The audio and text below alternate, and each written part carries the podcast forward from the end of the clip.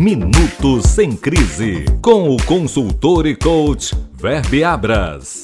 Uma série de dicas comportamentais para ajudar as pessoas a seguirem mais fortes e confiantes. Minuto Sem Crise, na Rádio da Cidade. 87,9 Vespasiano FM.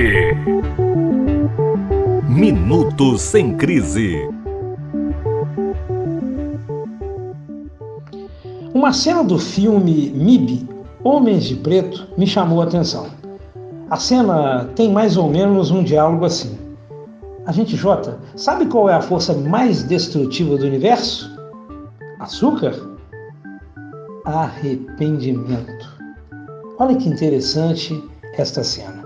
Num bate-papo super legal com um amigo, me dei conta que há muito não sou vitimado por essa palavra, arrependimento que vem do latim repoenitere, ser preso ou ser presa da pena, do sofrimento. Não falo aqui do arrependimento dentro de um contexto religioso. Falo do arrependimento num cenário de construção da sua identidade como pessoa e como profissional de sucesso. O sucesso não permite arrependimentos.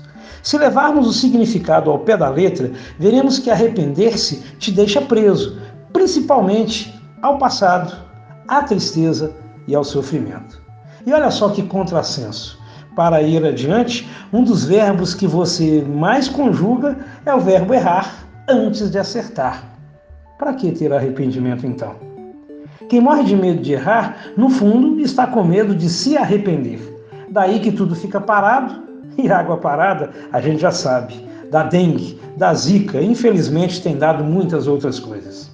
Então, quando tiver dúvidas sobre fazer ou não fazer algo, faça. Se der errado, não se arrependa. Uma decisão baseada em tudo o que acontece hoje é uma decisão baseada no hoje, nas condições e riscos de hoje. Amanhã, se você resolver se martirizar por ter errado, aí sim estará cometendo um grande erro. Não faça isso. O mundo já tem profetas do acontecido demais. O arrependimento é a força mais destrutiva do universo, porque antes de tudo, ela nos impede de construir. Eu não acertei tudo que decidi nos últimos tempos. Pelo contrário, fiz algumas belas burradas. Arrependido? que nada! Se eu tivesse acertado tudo que tentei, talvez daria entrevistas hoje como o novo gênio do mercado. Melhor que ontem? Com certeza. Então, para ser adepto do Kaizen, hoje melhor que ontem e amanhã melhor que hoje, destrua qualquer possibilidade de arrependimento. É como diz aquela propaganda da Nike: Just do it. Simplesmente faça. Pense nisso. Haja sobre isso. Meu nome é Weber Abras e o meu objetivo é ajudar você a alcançar os seus. Minutos sem crise com o consultor e coach Verbe Abras, na Rádio da Cidade.